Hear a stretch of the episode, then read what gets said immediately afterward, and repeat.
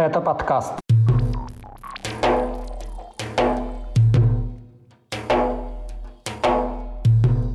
Преследование журналистки из Ингушетии за фейки об армии, нашивки с надписью «На Киев» на спинах чеченских силовиков, угрозы Кадырова деколонизаторам России, поборы в Дагестане на нужды Донбасса и диверсия на Северокавказской железной дороге.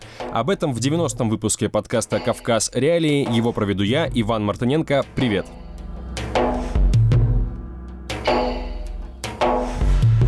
Начну с новости о нашей коллеге, журналистке из Ингушетии Изабелле Евлоевой. Постоянные читатели «Кавказ Реалии» наверняка знают ее по публикациям на нашем сайте. Другим она может быть также известна как главный редактор независимого ингушского издания «Фортанга». 27 июля стало известно, что в отношении Евлоевой возбуждено новое уголовное дело по обвинению в распространении якобы ложной информации об использовании вооруженных сил России. Эта статья была введена в Уголовный кодекс страны после вторжения в Украину. Власть власти используют ее для преследования тех, кто рассказывает о преступлениях российской армии. Для Ивлоевой это уже третье уголовное дело по так называемой статье о фейках. Первое было возбуждено 25 марта Центром по противодействию экстремизму Управления МВД по Ингушетии. Его сотрудники сочли нарушением закона пост Евлоевой в Телеграме, в котором она раскритиковала привлечение детей к участию в акции в Магасе в поддержку войны против Украины. Через месяц на журналистку завели второе уголовное дело из-за сравнения массовых убийств мирных жителей в городе Буча под Киевом с аналогичными преступлениями российских военных в Чечне. Евлоева тогда рассказала, рассказала, что в Ингушетии на допрос вызвали ее дочь и пожилого отца. Позднее силовики пришли в дом к родителям журналистки и провели там обыск. И вот теперь стало известно о третьем уголовном деле против Евлоевой. О нем сообщил адвокат журналистки Андрей Сабинин. Он также подтвердил, что его подзащитная объявлена в России в федеральный розыск. В этот раз рапорт на Евлоеву составили сотрудники Ингушского управления ФСБ. Поводом стала публикация в телеграм-канале Фортанги 26 июня. В этот день там, в частности, были опубликованы сообщения о российском ракетном ударе по торговому центру в городе Кременчук в центральной части Украины. Жертвами этого удара стали десятки мирных жителей. Россия утверждает, что военные целились в ангар с оружием. По статье о фейках Изабелле Евлоевой грозит крупный штраф и лишение свободы, но журналистка уже несколько лет не живет в России. Вот что она рассказала «Кавказ Реалии» об очередном уголовном деле против нее.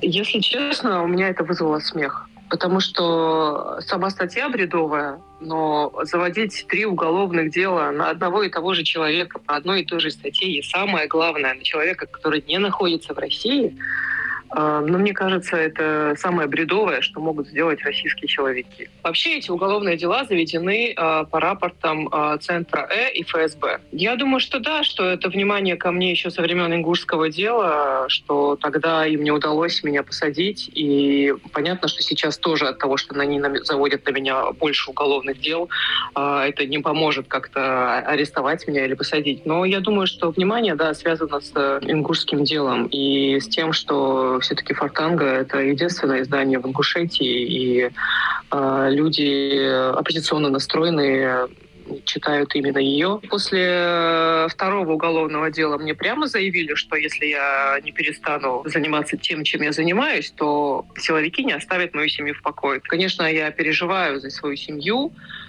и это мое слабое место и больная тема для меня. Но я не считаю возможным, по крайней мере пока, перестать заниматься тем, чем я занимаюсь, а, потому что мне кажется, что это важно.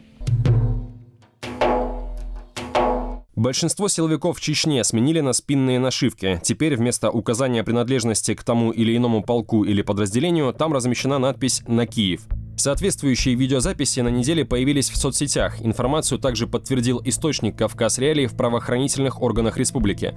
По его словам, новые нашивки используют с середины июля. Теперь их носят практически все сотрудники военизированных подразделений. На одном из видео, которое было снято в Грозном, надписи на Киев видны на спинах бойцов полка полиции специального назначения имени Ахмата Кадырова. По чьей инициативе силовиков обязали носить новые нашивки, неизвестно. Глава Чечни Рамзан Кадыров после 24 февраля неоднократно грозился взять Киев, а его ближайшие соратники заявляли о готовности дойти до Берлина. При этом российские военные еще в конце марта отступили из Киевской области. Это стало следствием сопротивления украинской армии. Вскоре после этого подразделения так называемых кадыровцев получили широкую известность как «Тикток-войска» из-за многочисленных видео, на которых бойцы сражаются с невидимым противником. С началом вторжения в Украину военная пропаганда стала главным политическим инструментом Кадырова. Например, глава Чечни еще в апреле взял на себя обязательство еженедельно отправлять на войну по 200 добровольцев. Их рекрутируют по всей стране. При этом из республики неоднократно поступали сообщения о принудительной отправке в зону боевых действий, а также о том, что среди добровольцев есть осужденные за уголовные преступления. Вероятно, именно из-за нехватки желающих отправиться на войну четыре недавно созданных в Чечне батальона пополняют за счет сотрудников правоохранительных органов. Как следствие, недостаток кадров возник в полиции, из-за чего, утверждают наши источники, местным жителям теперь предлагают бесплатно устроиться в отделы МВД. Раньше за это приходилось давать взятку. Кроме того, недавно стало известно, что неработающих мужчин в Чечне в возрасте от 21 до 49 лет заставляют давать объяснения, почему они не идут служить в армию или полицию. Как утверждают власти Чечни, с начала вторжения в Украину участие в боевых действиях приняли более 10 тысяч силовиков из республики. Еще 4 тысячи человек были отправлены на войну в качестве добровольцев. Проверить эту информацию невозможно. Данные о потерях в Украине власти Чечни не раскрывают. Кавказ Реалии по состоянию на 28 июля известны имена более 130 убитых уроженцев республики. Эти сведения основаны на заявлениях властей, публикациях в СМИ и социальных сетях, а также информации от источников. Реальное число погибших в Украине кадровских бойцов может быть значительно больше. Впрочем, гибель сотен, если не тысяч жителей Чечни не помешала Кадырову получить очередную награду от Кремля. Как заявил 27 июля сам глава республики, указом президента России он награжден орденом Александра Невского с формулировкой «За большой вклад в социально-экономическое развитие Чечни и эффективное решение задач, имеющих важное государственное значение». Скачивайте приложение «Кавказ Реалии», чтобы оставаться на связи в условиях военной цензуры в России. Ссылки на приложение вы найдете в описании к этому выпуску подкаста. Глава Чечни на этой неделе также отметился угрозами участникам Форума свободных народов России, который прошел 22-24 июля в Праге. На этом мероприятии обсуждалось будущее страны после окончания правления Владимира Путина. В частности, по мнению организаторов форума, Россия должна будет пройти через деимпериализацию и деколонизацию, а также отказаться от ядерного оружия.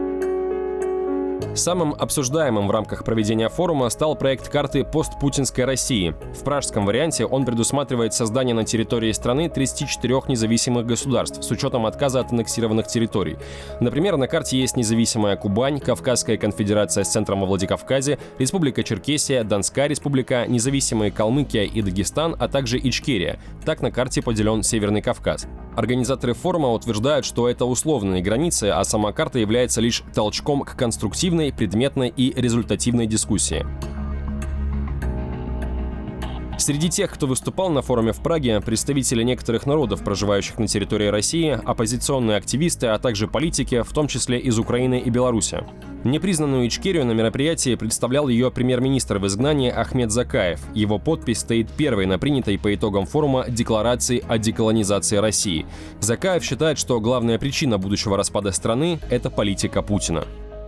Я не представлял себе еще 5-6 месяцев назад о том, что в Праге будут дискутировать на тему о деколонизации Российской империи. И это, несмотря, конечно, на жертвы, которые мы сегодня имеем в Украине, произошло благодаря действиям Путина. Потому что он сделал все, чтобы расчленить вот ту территорию, которую мы знали до сегодняшнего дня. В телеграм-канале главы Чечни пост с критикой форума свободных народов появился 25 июля. В нем участники мероприятия названы псевдолибералами, которые хотят развалить Россию. Автор текста от имени Кадырова иронизирует над проектом карты построссийского пространства и говорит, что на ней не хватает Нарнии, Изумрудного города, Зазеркалья, Тридевятого царства, Атлантиды, Лукоморья и Хабитона завершает публикацию цитата Путина, обращенная к участникам форума. Все должны знать, что мы-то, по большому счету, всерьез пока еще ничего и не начинали. Возможное территориальное переустройство России стало широко обсуждаться после вторжения в Украину. Лидерами этого обсуждения стали живущие за границей сторонники Ичкерии. Киев в ближайшее время может признать суверенитет этой республики. В таком случае Украина станет единственной страной, признавшей независимость Ичкерии после окончания двух чеченских войн. Следующая новость из Дагестана. Там сотрудники управления МВД пожаловались на удержание 10% с июльской зарплаты.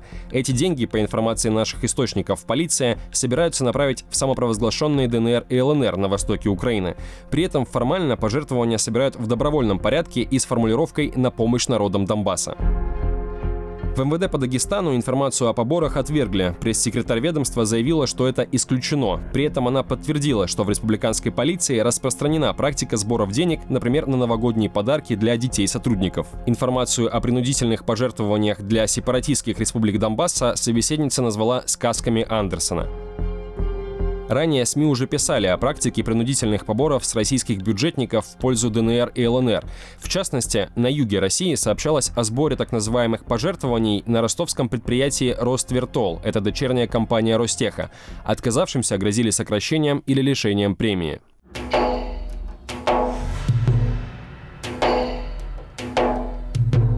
Напоследок, загадочное крушение грузового поезда, произошедшее в ночь на 24 июля на Северокавказской железной дороге на перегоне между Калмыкией и Дагестаном.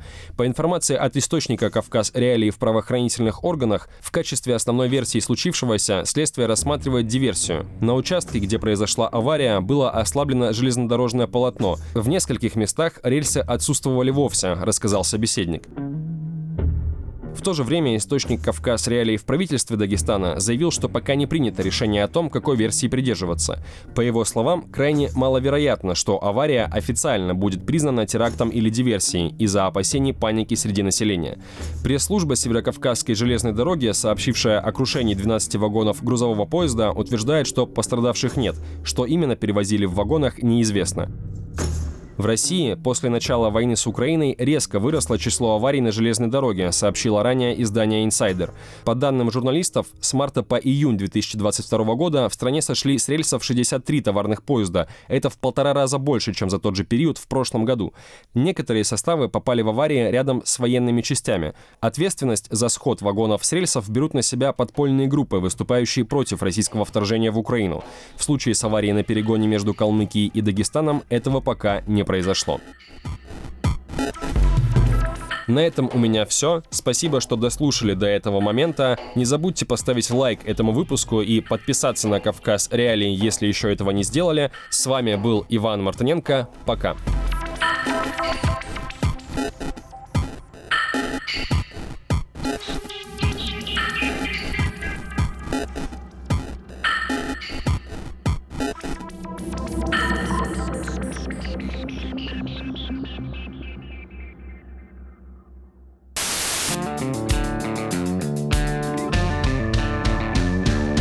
Студия подкастов «Радио Свобода». Человек имеет право. Время свободы. Американские вопросы. Кавказ подкаст. Атлас мира. Цитаты свободы. Скучно не будет. Слушай на всех подкаст-платформах. Просто надень наушники. Подкасты «Радио Свобода».